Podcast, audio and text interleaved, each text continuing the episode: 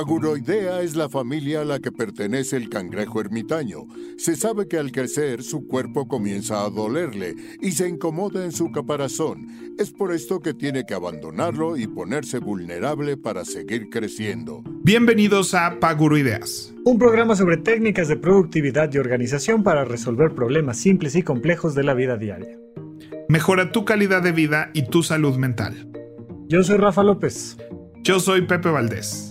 Y en el programa de hoy vamos a hacer un poco de recuerdos de algunas cosas importantes, curiosas, mágicas. Vamos a platicar de los sismos, sobre todo nosotros que vivimos aquí en la Ciudad de México, pero eso nos va a dar para muchas reflexiones importantes. ¿En qué gasté mi quincena? Por primera vez creo que no vamos a platicar de algo que nos compramos o no recientemente, pero todas esas cosas que nos podemos comprar para darnos paz. Y el Adulto Challenge está diseñado por Pepe, es un protocolo muy importante, no se lo vayan a perder. Disfruten este episodio, comenzamos con Paguro Ideas. Rafa, ¿dónde te agarró el temblor? Fíjate que hace unos días te dije, oye Pepe, tembló 3 de la mañana. ¿Y tú? ¿Quién? ¿Cuál? ¿Cómo fue? ¿Cómo? ¿Qué día? Fíjate que justo me acababa yo de despertar no que si fue 2.45 o 3 de la mañana, una cosa así que sonó la, alerta sísmica. Ajá, pensé que tu alarma y dije, estás loco ya, Rafa. No, sí, pero, pero no, no. Pero no. Ajá. sí. Este, no, me, desperté porque, porque además traía muchas cosas en la cabeza y porque me dio insomnio ese día y porque pues, a veces uno se despierta a la hora de las brujas. Fíjate que es, es muy curioso, mucha gente refiere despertarse así a las 3 de la mañana, ¿no? O sea, medianoche, ciertas horas como particulares y una de ellas es las 3 de la mañana. Alguna vez um, vi una TED Talk que hablaba de las 4 de la mañana. Como universalmente sabíamos que esa era la hora donde nadie tiene que estar despierto y entonces empieza a enumerar todos los referentes de películas, de series, de libros y todo que dicen estaba yo a las 4 de la mañana. Ok. No sé qué, muy interesante, pero bueno. Pues justo entre 3 y 4 de la mañana es un horario realmente complicado para que la gente esté despierto. O sea, hay quien, ¿no? Se, se va quedando dormido por ahí de las 2, de las 3. Este, hay quienes somos muy madrugadores y entonces a las 5, ¿no? Pero en ese huequito es complicado. Bueno, pues por, por ahí andaba yo despierto ese día y sonó la, la alerta sísmica y entonces siempre es el, ah, ¿qué hay que hacer? ¿No? Y te dije, pues platiquemos un poquito de esto. Septiembre, un mes complicado, conmemorativo para la Ciudad de México, para el país. entonces, pues, eh, estaba es temporada de temblores. Cuando, me encanta que la gente se refería a septiembre como la temporada de temblores, como si hubiera un razonamiento. Es que sí es, sí, sí es muy impresionante que los dos sismos fuertes que hemos tenido en la Ciudad de México, por lo menos desde mi eso es muy, muy mexicano, ¿no? O sea, eso de que te vuelva a pasar exactamente el mismo día. Pero si es de, si es de, si es de, si es cabalístico, no sé cómo explicarlo, si es así de llamar la atención. Sí, sí tiene algo mágico en eso. Hay algo mágico que los dos fueron en 19 de septiembre y entonces inevitablemente ese día no puedes evitar pensar este eso. Yo me acuerdo que esta pregunta de dónde te agarró el temblor, yo creo que fue un año entero que así iniciábamos todas las conversaciones. Sí, ondabas. Sí, sí, sí. ¿A ti dónde te tocó? No, pues en el sexto piso. No, yo estaba en no sé dónde. Yo casi no lo sentí porque estaba en tal parte. Pero sí, la, la pregunta era, ¿y dónde? Sí, ¿cómo viviste esta catástrofe? ¿No? ¿Y a ti dónde te agarro? El del 2017. Estaba dando consulta. en aquel entonces no daba consultas en línea o no tantas. Y tenía un consultorio y es un quinto piso. Y estaba empezando la última consulta antes de irme a comer. Yo normalmente como muy temprano, entonces estaba en esa primera consulta. Llevábamos, si mal no recuerdo, 15 minutos de consulta, una cosa por el estilo.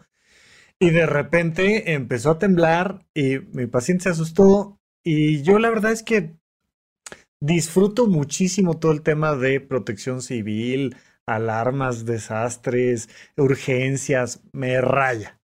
Y le dije, no, hombre, tranquila, no pasa nada, todo bien.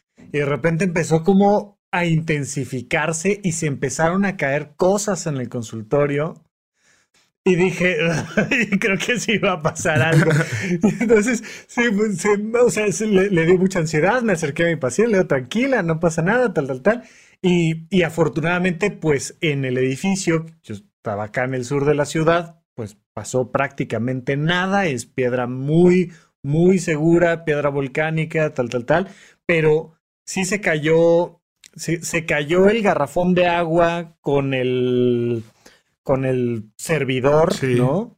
Se cayó por completo, se cayeron cuadros, se, no me acuerdo si se cayó un librerito o solo el contenido del de librero, pero sí se cayeron muchas cosas. O sea, sí tuve que brincar objetos cuando salí del edificio y entonces pues dejó de temblar.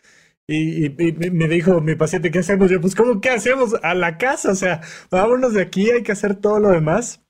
Salí corriendo, llegué, llegué a la casa, estaban Logan y Penny en el patio de servicio, se les habían caído dos, tres cosas, nada grave, pero sí fue, o sea, sin duda el sismo más fuerte que yo he experimentado, sin duda. Y ya después, pues de, ratito empiezas a ver los edificios en las redes sociales, las alarmas, y ya ahí empieza la la pesadilla un poquito que se vivió, sobre todo los primeros días. Afortunadamente no fue tan fuerte como en el del 85 en cuanto a temas de desastres y pérdidas, pero sí fue toda una catástrofe en la ciudad. No, sí, definitivamente.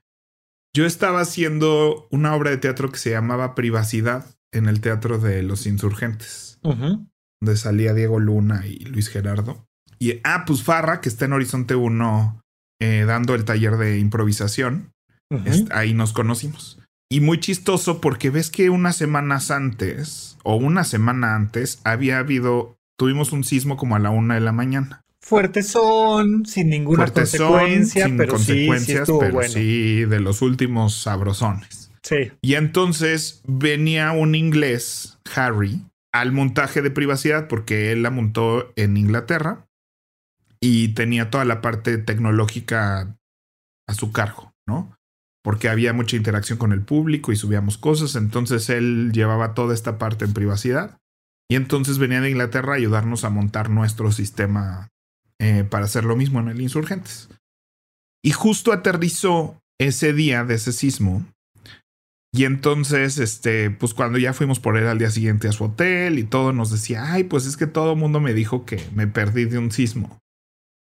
Y este, y dice, yo nunca he vivido un sismo, ¿no? O sea, no, no sé cómo se siente. Le me dice, la verdad sí tengo como curiosidad de, de ver cómo es, ¿no? O sea, cómo se siente un temblor. Y ándele, cabrón. y entonces, el 19 de septiembre, eh, hubo simulacro, que decíamos nosotros los teatreros así de, no, es que tuvimos hasta ensayo general, ¿no? Antes de... Entonces, pues le dije, no, pues a tal hora va a sonar la alarma, vamos a salir del teatro. El ensayo general, ¿no? ¿Cuándo se hace normalmente? ¿A qué hora es el, simulacro que teníamos regularmente? Según yo, como a mediodía, 11 de la mañana. Como a las 11, según yo es como a las 11. Sí, porque el sismo fue a la una. Claro, y entonces siempre pues te paras y hay una noticia al respecto del sismo del 85 y te avisan que va a haber simulacro y en todos lados hay esa información y como que lo tienes muy presente y pues sonó la alarma sísmica. Sí, siempre en conmemoración de ese sismo se hace un simulacro, porque fíjate que en el 85, no sé, entonces yo estaba en guía turístico con Harry, sí, ¿no? Exacto. Así en, mira Harry, va a sonar y vamos a salir y vas a ver todos los protocolos. Y el Teatro de los Insurgentes está en una zona muy corporativa de Insurgentes, Insurgentes Sur, donde hay antros con luces verdes y rojas. Ya luego hablamos de las zonas de la ciudad. Ok. Este. y. Y entonces, pues se veía así todos los protocolos, toda la gente con sus chalequitos de protección civil, este, todo mundo sigue bajan saliendo de los edificios, muy bonito y muy organizado. Y estaba el inglés impresionado de nuestra coordinación, de nuestro. ¿No? y entonces, este, a mí me agarró el, uno de los baños que usamos este, más cerca del escenario para los técnicos. Tienes dos opciones en el insurgente: ir al lobby o bajar a, mm, al sótano del teatro y ahí hay unos baños. Entonces yo justo bajé al baño al sótano y ahí me agarró el temblor. Entonces, yo sí escuché primero la alarma sísmica y luego lo sentí, pero pues fue al mismo tiempo prácticamente. Pero no lo sentiste tan duro, o sea, estabas en un sí, O sea, cuando estaba saliendo del teatro, que me costaba trabajo como caminar derechito y subir las, subes cinco escalones para salir a la calle.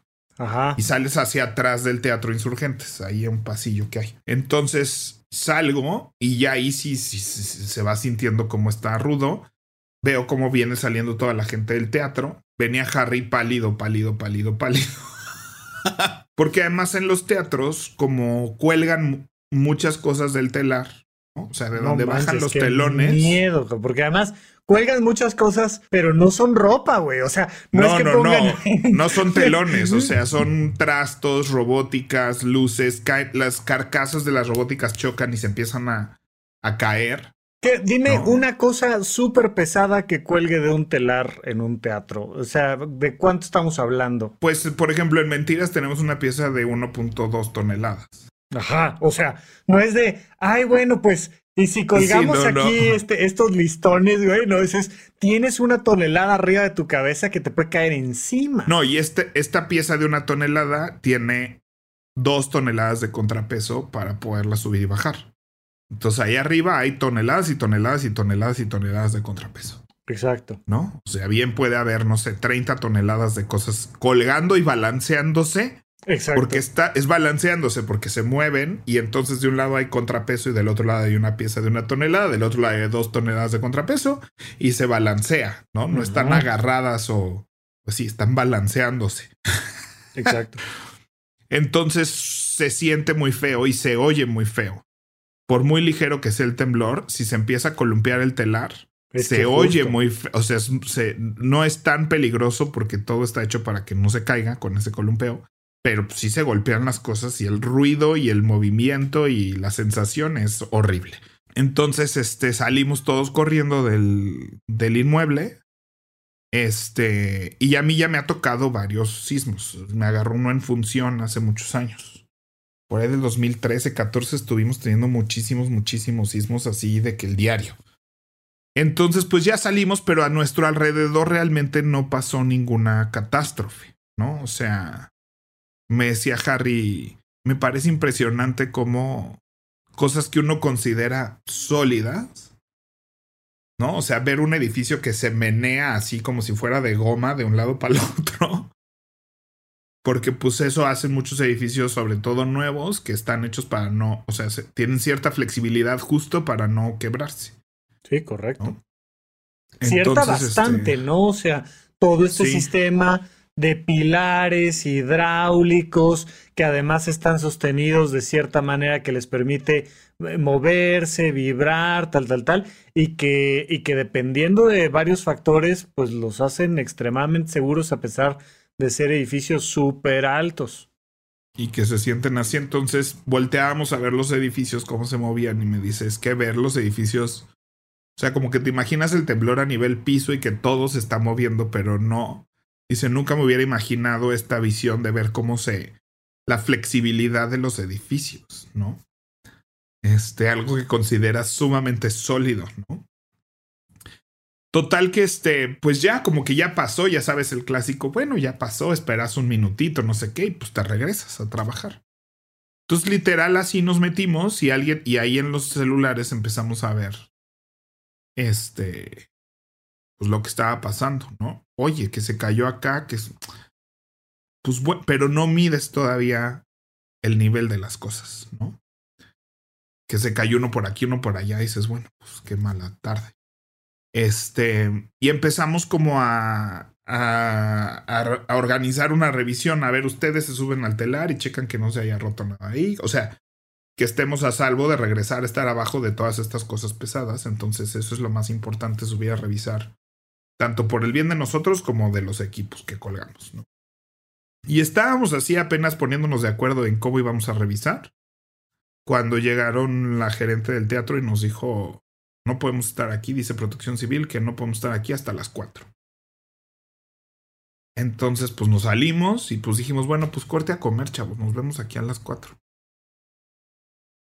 Y pues en esas horas es donde ya ¿no? O sea, no, es que y empezó, ¿no? Empieza la bola de nieve. Yo em, llegaba caminando a la casa, entonces pues, agarré, me despedí de mi paciente, me voy caminando a la casa y de repente nada más eh, em, estaba, estaba yo viviendo en un cuarto piso, me asomaba al balcón y empecé a ver más gente, más tráfico, más ansiedad, empezaron a llegar más noticias, más noticias, más noticias, y empiezas a notar cómo la situación se empieza a poner tensa y catastrófica, y, vas pasando esos, esos puntos de corte donde dices, ok, algo grave pasó, ¿no? O sea, es, bueno, ya todo bien, mm, ok, como que esto no está padre, ok, y empiezas ahora sí a recolectar información hasta que dices, ah, esto ya se volvió una catástrofe. Sí, a mí me pasó que este fuimos a comer a una fondita que está ahí junto al junto al teatro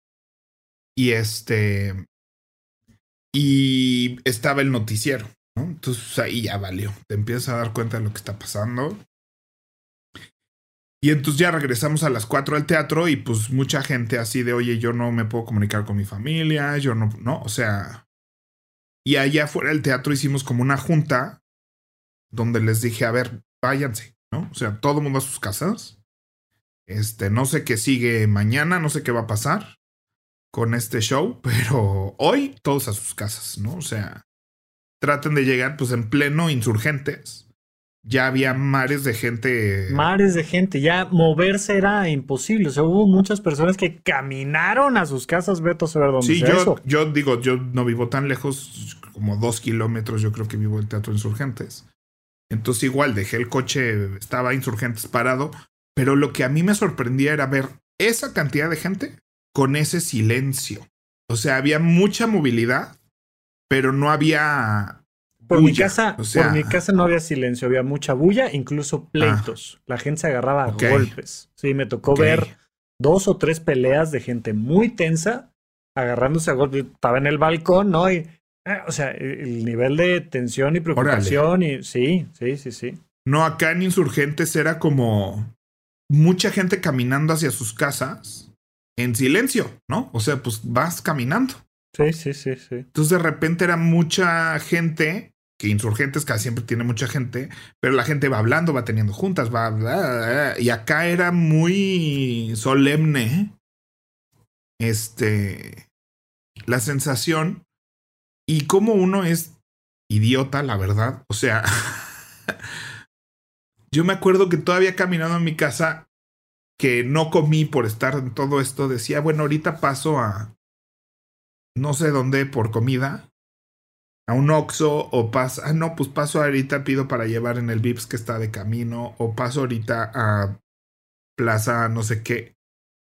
Y dices, no, claro, todo está total y absolutamente cerrado. O sea... Sí, todo el mundo dijo, nos vemos, váyanse a sus casas. Y entonces, como que dije, ¿qué hago? O sea, qué sensación tan rara de irme a encerrar a mi casa a las seis, ¿no? Sí, los, los hospitales normalmente, por ejemplo, cancelan toda la consulta externa en situaciones como esta. Entonces, únicamente funciona el servicio de urgencias y normalmente solo se queda el personal de guardia y entonces todos los demás a sus casas. Entonces, el hospital se cierra, farmacias, todo, o sea, todo. Entonces, sí, como que uno todavía dice, ay, pues llego y hago tal y, y a veces no tienes luz o no tienes internet o no puedes comprar comida o, o sea, en un momento se te empieza a cambiar la, la situación por completo. Y, y fue como sentarme así en este silencio de, ¿y ahora qué? ¿No? No, es catastrófico. O sea, es una experiencia muy particular que es, es algo que comentan mucho las personas que han vivido guerras, ¿no? Digo, em, ahorita tuvimos todo el boom mediático de Rusia, Ucrania y demás, pero a los seres humanos se nos olvidan muy rápido, muy pronto estas cosas, ¿no? Entonces, después de la Segunda Guerra Mundial hubo mucha gente que decía, es que no, no queremos volver a vivir una, una guerra en la vida, es que, o sea, hasta que no estás ahí y no lo vives, ¿no? Hasta que no vives el desastre y todas estas cosas, como que no lo terminas de aterrizar. Y luego se nos olvida, regresamos muy pronto a la normalidad, sea por pandemia, sea post sismo, sea posguerra o lo que sea. Es como, me, no pasa nada. Pero, pero sí, sí fue muy particular. Digo, acá entre el equipo médico, pues empiezas a decir, bueno, hay que ir a dónde, porque además en países como el nuestro, donde el gobierno se ve rebasado ante situaciones de desastre, por ejemplo, Japón es un ejemplo impresionante de cómo a nivel institucional y gubernamental tienen todo muy controlado. No ves a la gente haciendo mucha bulla para ayudar y para rescatar, porque inmediatamente este, la estructura eh, llega y resuelve la situación o controla o tal.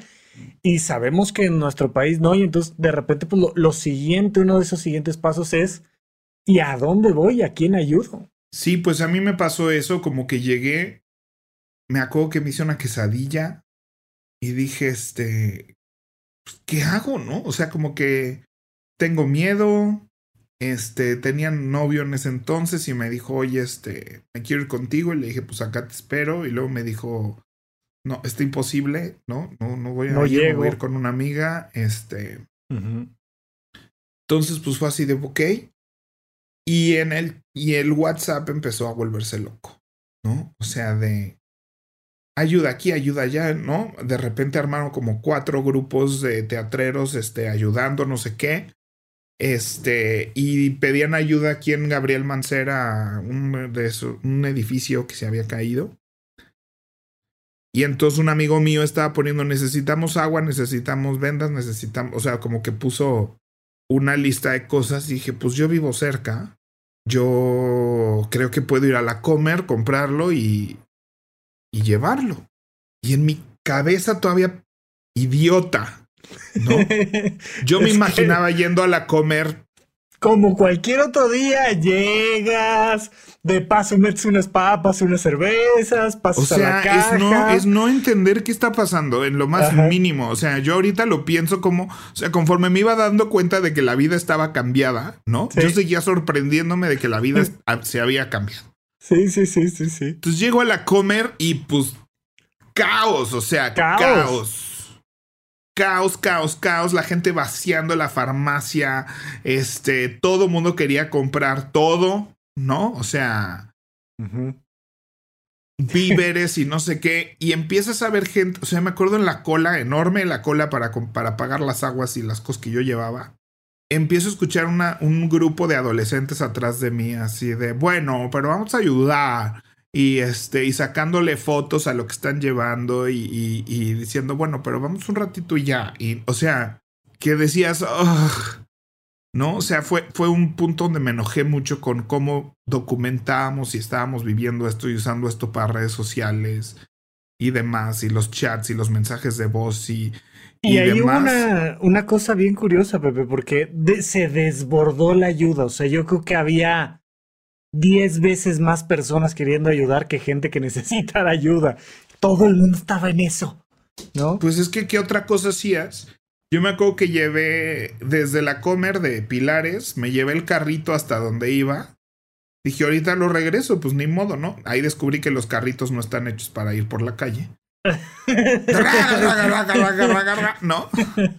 Este, y entonces le iba diciendo a la gente que iba cargando cosas Échale. Así de, pues échalo al carrito y no lo cargues, ¿no? Claro. Porque pues ya éramos una peregrinación hacia el lugar de los hechos. Sí, sí, sí, sí. Y la gente no quería, así de, no, yo quiero cargar este... Yo quiero llevar mis vendas. No, y entonces una de esas unos me dijeron, bueno, va, pero nos turnamos la empujada del carrito. Pues sí, hombre, nos vamos ahí turnando porque... es que es muy curioso eso. Ya A, dos cuadras del lugar de los hechos, ya haz de cuenta que estábamos llegando al concierto y no sé, o sea, de, de que ya no puedes avanzar, de que está toda la gente amontonada, todo el mundo con el celular de fuera, grabando, tomando, gritando, documentando. La gente gritaba así, ya no traigan agua, ¿no? Así era de... No, y, varios días después, yo me acuerdo en Twitter sobre todo, ¿no? Que era de, necesitamos agua en Gabriel Mancera. Y luego tres segundos después, ya no traigan agua en Gabriel Mancera. Ya no traigan, y al rato, ¿por qué no ha llegado el agua Gabriel Mancera? Y fue como una descoordinación impresionante. O sea, que seguramente estamos mucho mejor coordinados que en otras épocas, sin duda, sin duda. Pero todavía somos muy torpes en este proceso porque sí estaría increíble que realmente supiéramos qué, a dónde, por qué camino, pa, pa, pa, que, conforme fueron pasando las horas y los días, un poquito se empezó a estructurar. No salgan de sus casas, no vayan al día siguiente a trabajar, dejen las vías libres para que pueda llegar el equipo de, protección civil, Pero, pero sí, todavía esta hiperconectividad está completamente desordenada y en una situación como esta, todo era ruido, ruido, ruido, ruido, ruido, ruido, ruido. Sí, entonces este yo me acuerdo que vacié el carrito, lo dejé literal en un camellón, todo, las aguas, las vendas, dije, pues si en algún punto alguien lo necesita de por aquí, pues aquí va a haber. O sea, aunque sea de la gente chismosa que vino si quiere agarrar un agua, pues. Pero pues dije, no hay nada que hacer, o sea, no hay nada que yo pueda hacer para ayudar.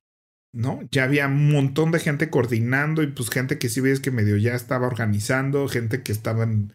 Pero había caos, así, caos, caos, caos, caos, caos, caos. Y dije, me necesito ir a mi casa otra vez, ¿no? O sea, entonces regresé el carrito, ahí voy de regreso con el carrito, lo dejo en la comer y me regresé a mi casa y me volví a encerrar y fue así de... ¿Y ahora qué? ¿No? El WhatsApp inundándose de, de vayan aquí, vayan allá, no vayan aquí, ya no vayan allá. Este, de noticias, de fotos, de videos, de. Y fue así de. Apagué mi teléfono.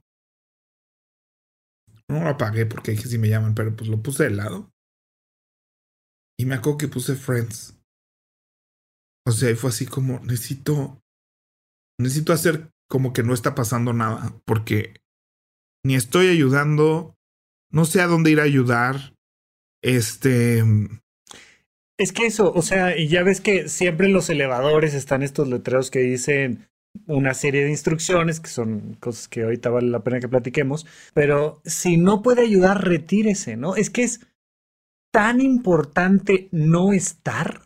es, es, una cosa que no entendemos. Por ejemplo, de nuevo, los servicios de urgencias, es muy frecuente que tengas a policías mal encarados no dejando pasar familiares, porque no ayudan en nada.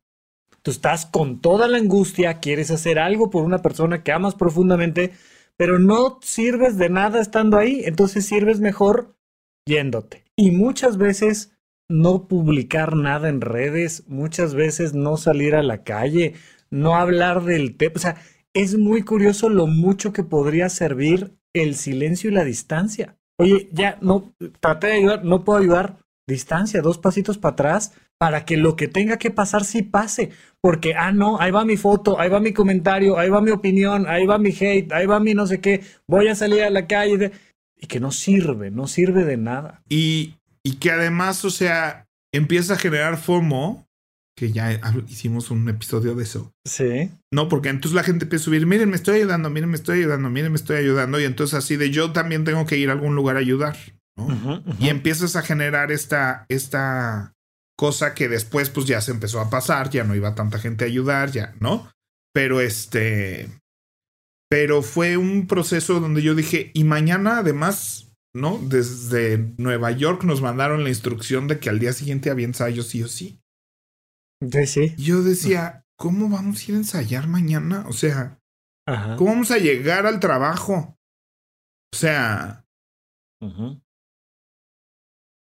Y este, y pues no, o sea, yo, yo, yo dije, bueno, pues tengo que estar bien para mañana, o sea, tengo que estar a la.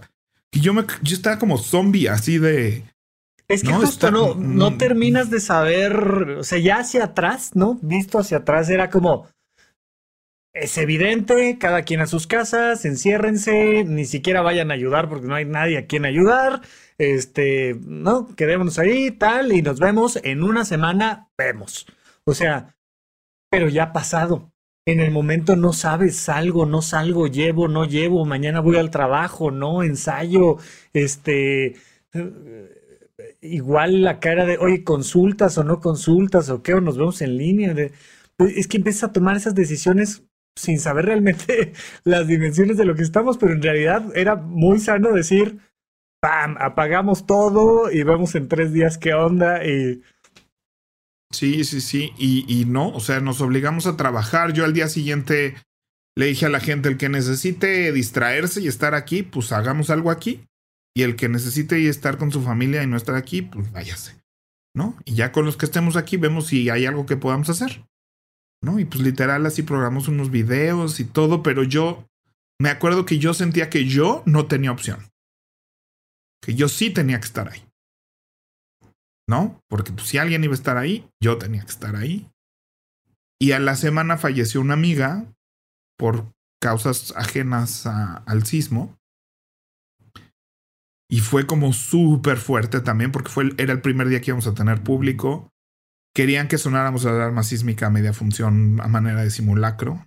Sí, sí, que no. O sea. Y ahí me eché todo un pleito con protección civil de. Oye, yo tengo, tengo unas dudas técnicas. O sea, el Teatro de los Insurgentes, ¿qué cantidad de gente puede recibir sentada ahí en las butacas? Como mil personas. Ok. Y si suena la alarma sísmica, ¿cuál es la recomendación en un teatro de mil personas como ese? Evacuar inmediatamente. Ok, ¿y les da tiempo? O sea, porque una de las recomendaciones, por ejemplo, de protección civil es, si estás del cuarto piso para arriba, no trates de salir, no vas a llegar. Y el lugar más peligroso para que te agarre el sismo es en las escaleras. Entonces, pues es que, o sea, por lo general, o sea, unas escaleras de un edificio es muy diferente a un desemboque de, O sea, en un minuto, evidentemente, no vacías la sala. Eso es un hecho. Pero sí le avanzas, ¿no? Y sí vas protegiendo a la gente y sí sacas a toda la gente del, del escenario, por lo menos que es el área más peligrosa. Y ahorita la alarma, como que confiamos más, la entendemos más, pero pues también mucho es de que en el momento en que empiezas a sentir sismo, evacuar inmediatamente. Porque en general, no, es esperar a que se pase. En, en los hospitales, en los edificios, la recomendación es, si ya se está moviendo el piso, no te salgas. No, en teatro tenemos que evacuar, sí o sí. Porque además algo se puede aflojar y caer. O sea, porque en, en un edificio estás preocupado porque se caiga el edificio. Y acá estás preocupado porque se caigan las cosas que están colgadas. De acuerdo. Me parecería muy difícil que un teatro se colapse en un, en un sismo como por el tipo de, de, estructura que es. O sea, evidentemente estamos pensando en algo que esté bien construido, a lo mejor medianamente moderno, pero, pero no es tan fácil que el edificio te caiga encima. Pero sí hay un montón de cosas en los teatros colgados. Sí, entonces, este, pues esa fue la indicación. Y, y pues ya, y entonces, este, y si estás en función igual, a mí me agarró una vez en función en Spamalot.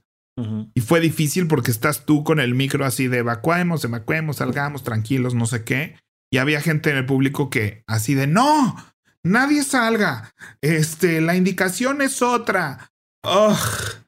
Es que justo, justo por eso, por eso te lo pregunto, porque, porque alguna vez me tocó a mí un sismo en un, vamos a decir, octavo piso. Sonó la alarma sísmica, creo.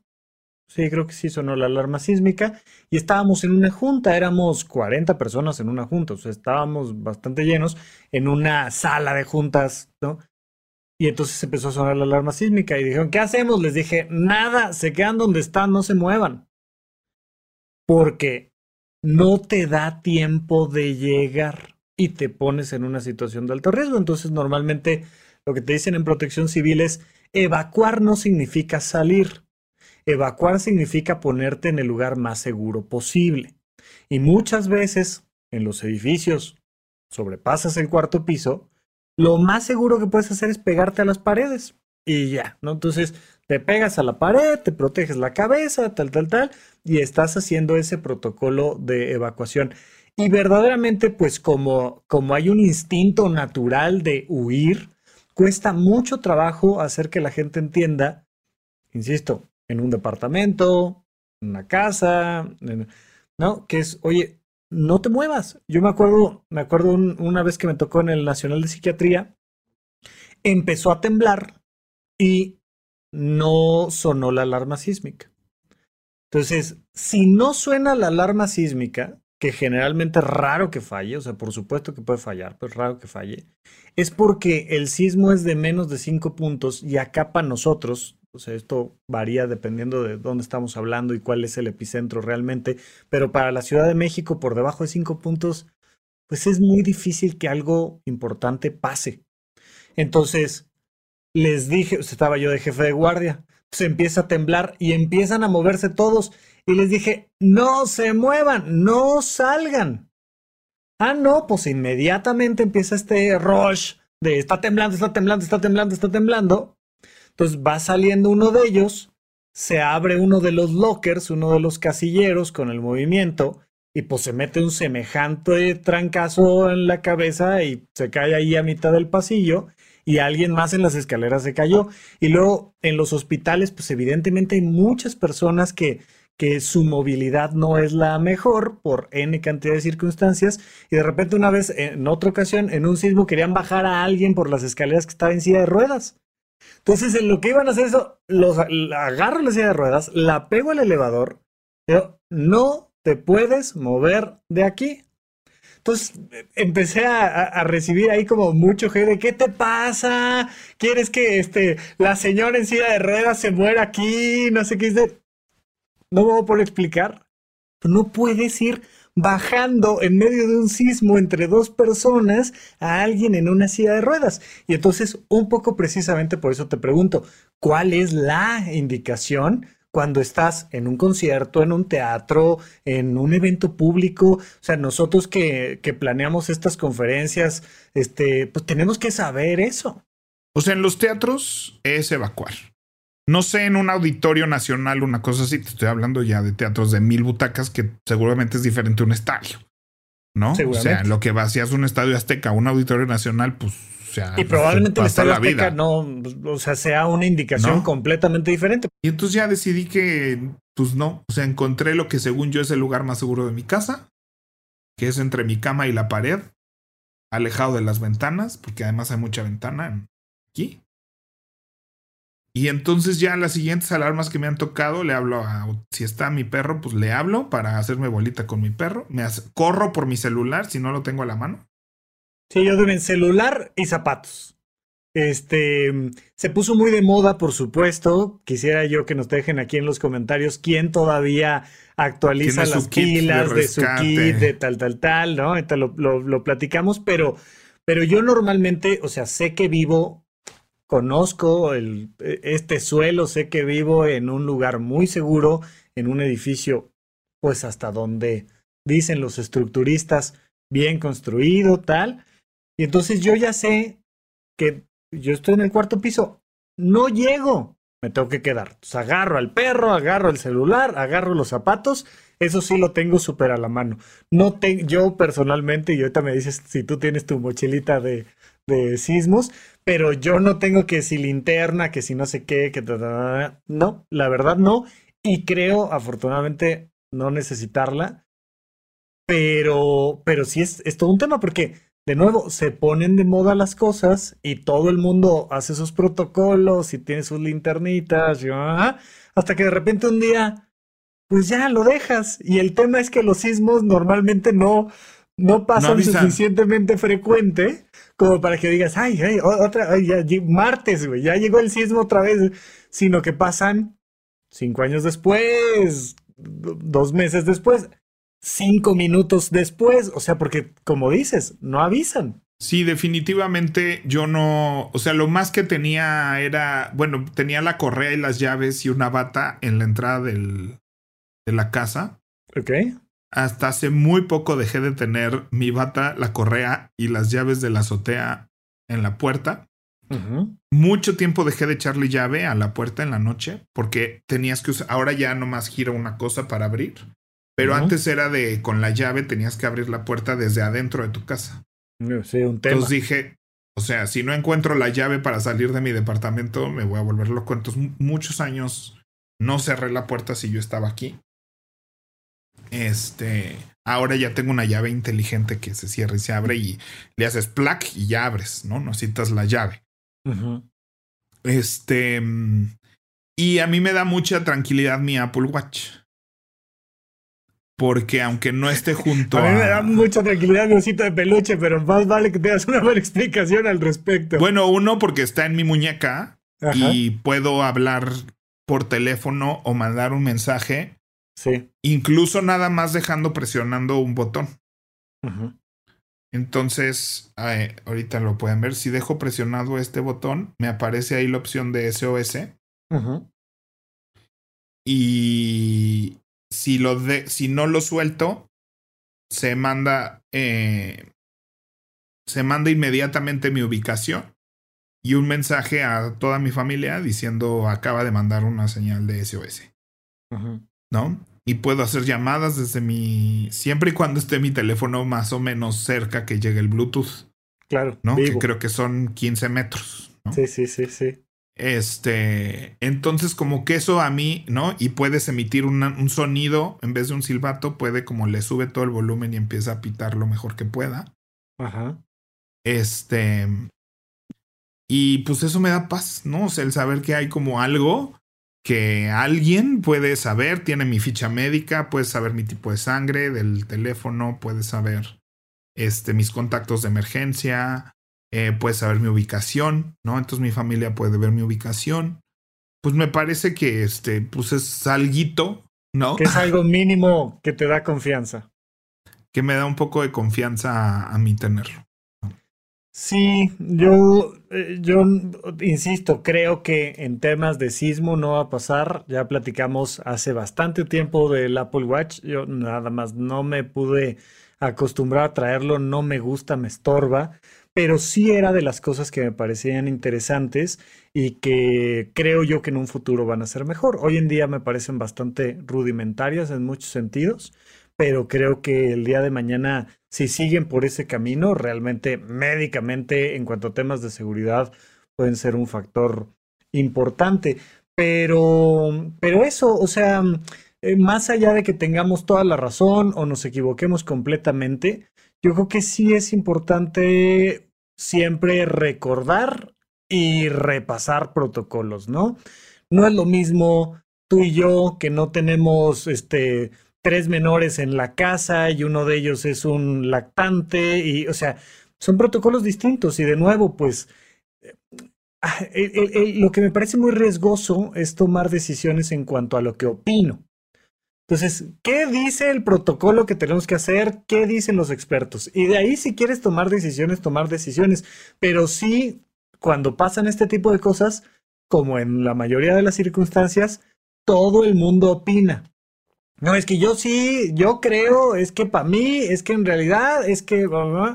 Y, y, repasar un poco estos protocolos. Insisto, de principio, saber este, de, de, de, la alerta sísmica, de cuánto tiempo te da antes, de en qué punto vives, cuál es el lugar más seguro de, de donde normalmente estás, qué pasa si te toca en algún otro sitio. O sea, no sé, repasar protocolos. Pues sí, yo creo que mi siguiente recomendación la voy a dejar para el adulto challenge. Ok, bueno, ¿algo más de esto o ya nos vamos directo? Pues es que creo que hay, hay que ahondar un poquito en protocolos, ¿no? Sí. Y, y, creo que el adulto challenge, spoiler alert, es crear tu propio protocolo. De acuerdo, me parece, me parece una buena idea. Eh, de principio, eso, ¿no? O sea, pensando siempre en casa, habitación, en que vas a estar eh, normalmente en algún lugar así, pues nunca te muevas si no sonó la alarma sísmica y ya está moviéndose el piso, salvo que los profesionales estés en algún punto donde te digan pásele para acá, muevas aquí, tal, tal, tal. Pero ahí la recomendación es no te muevas. Suena la alerta, sí, vete al punto de reunión. Que, híjole, yo tengo muchos temas con los puntos de reunión, porque te podría decir que este edificio no tiene un buen punto de reunión. Es un edificio, tiene dos, uno a cada lado, sales e inmediatamente te encuentras con dos calles que confluyen justamente en la puerta del edificio y tienes árboles enormes, un este, transformador eléctrico en un poste ya bastante viejo, todos los cables sabidos y por haber como nos pasa en esta bonita ciudad. Este, o sea, hay muchas cosas que me parecen mucho más riesgosas de salir del edificio, porque además, ah, bueno, pues salgo del edificio, pero me quedo aquí, abajito, ¿no? En el marco de la puerta del edificio, o sea, pésima opción también, ¿no? ¿no? No es buena alternativa. Y entonces, ¿dónde nos reunimos? En medio de la calle, donde van a pasar todos los autos, este, abajo del transformador, abajo de un árbol enorme, donde está el conjunto de cables y la gente nada más sale, ¿no? O sea, y, y, era lo que discutía yo mucho en los hospitales, porque nuestro primer punto de reunión, ahí me dieron un curso bastante amplio de temas de protección civil, el punto de reunión era al lado de la planta eléctrica del hospital. Yo decía, suena a que podríamos tener algún mejor punto, ¿no? Y encontrar simplemente el dónde es nuestro punto de reunión es todo un tema. Y luego la otra es que normalmente evacuamos, nos vamos al punto de reunión y nos falta la otra parte que es organización y productividad. En los hospitales el protocolo te dice que debes de inmediatamente el que está como líder empezar a llevar un listado de qué áreas se evacuaron, cuántas personas hay, falta alguien o no falta alguien, formarlos por áreas y el regreso al edificio tiene que ser ordenado y en ese sentido. En México yo nunca he visto, así como no veo a nadie que se lave bien las manos después de una pandemia, a nadie. Igual en el tema de qué haces una vez que estás en el punto de reunión, pues te mueves y pues unos se ríen, echan chistes, otros lloran y se angustian, este, pero no, no hay un protocolo adecuado que solamos seguir para reingresar, para saber si todos estamos bien, para todo ese, ese proceso que pues digo, a mí, a mí sí me ha tocado ver como procesos muy organizados en simulacros, ¿no? Yo lo que siento es que pasa que que tal vez te agarren en una situación o en un lugar. O sea, vas a una junta en un edificio, solo Dios sabe cómo vas a reaccionar en ese momento. O sea, sí, correcto. Mucho es el instinto de supervivencia. Rentamos un teatro para hacer una conferencia y si nos agarran en la conferencia, pues vamos a seguir tu instinto y si alguien nos da indicaciones, seguiremos indicaciones. Pero si no, pues habrá quien salga corriendo, habrá quien se quede, o sea, corra por las escaleras, habrá quien quiera salir corriendo hasta la calle, habrá quien grita, habrá quien diga calle. O sea, ¿no? O sea, no, no sabes. Pero yo creo que por eso mismo, pues ya voy a decir adulto challenge. Vamos a nuestra siguiente sección. O sea, yo creo que es importante, o sea, lo más importante es no tomar decisiones en ese en momento. el momento. O sea, que en ese momento no sea el momento donde decidas si vas a subir, si vas a bajar, si te vas a ir a la pared de la cocina o a la pared del cuarto, si vas a agarrar el celular primero o no. O sea, siento que el adulto challenge es crear tu propio protocolo y confiar en él, ¿no? O sea, lo, digo mucho en, en Navitómano y en las sesiones de Planemos Juntos. O sea, toma decisiones para tu... Ahorita que estás calmado, toma decisiones para tu yo de futuro y luego en el futuro confía en las decisiones que tomó tu yo del pasado.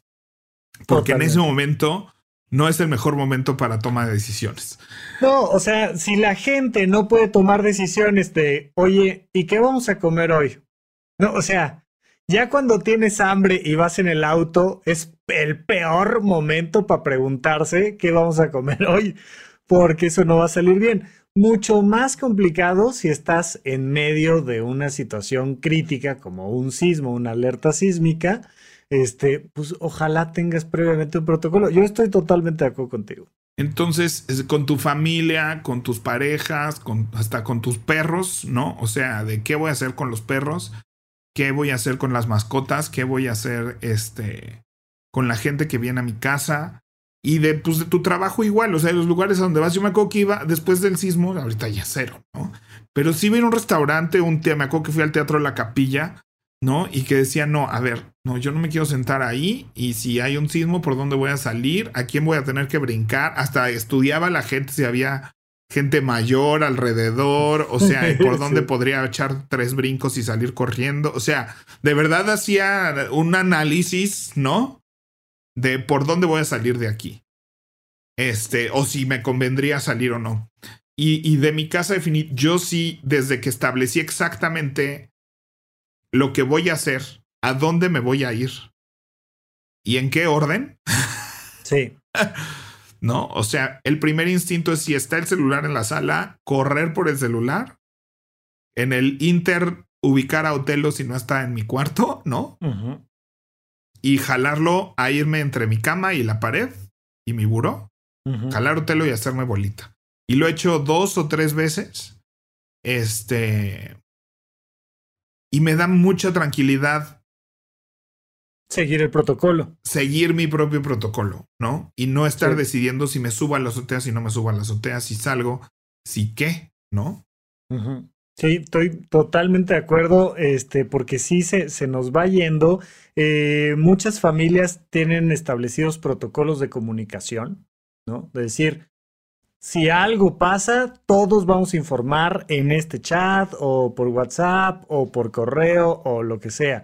Si no se pueden comunicar, ya sea ese día, dos días después, cuatro días después, pero nos vemos en casa del tío Pepe porque todos sabemos dónde es casa del tío Pepe y ahí, y entonces, pues ya sabemos que hay que llegar ahí a esperar gente, este, a esperar la comunicación, a lo que sea.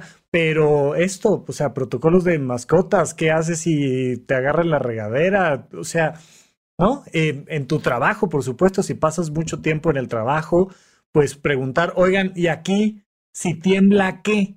O sea, si yo que estoy sentado en mi cubículo en el piso 3 tiembla, ¿qué se hace? O sea, al menos para que en los lugares donde más frecuentemente estás, pues puedas. Y nuestra recomendación es si estás en cualquier lugar donde normalmente no eres tú quien toma las decisiones, sino estás en un teatro, en un avión, en el metro, en cualquier otro lado, sigue las indicaciones del personal capacitado.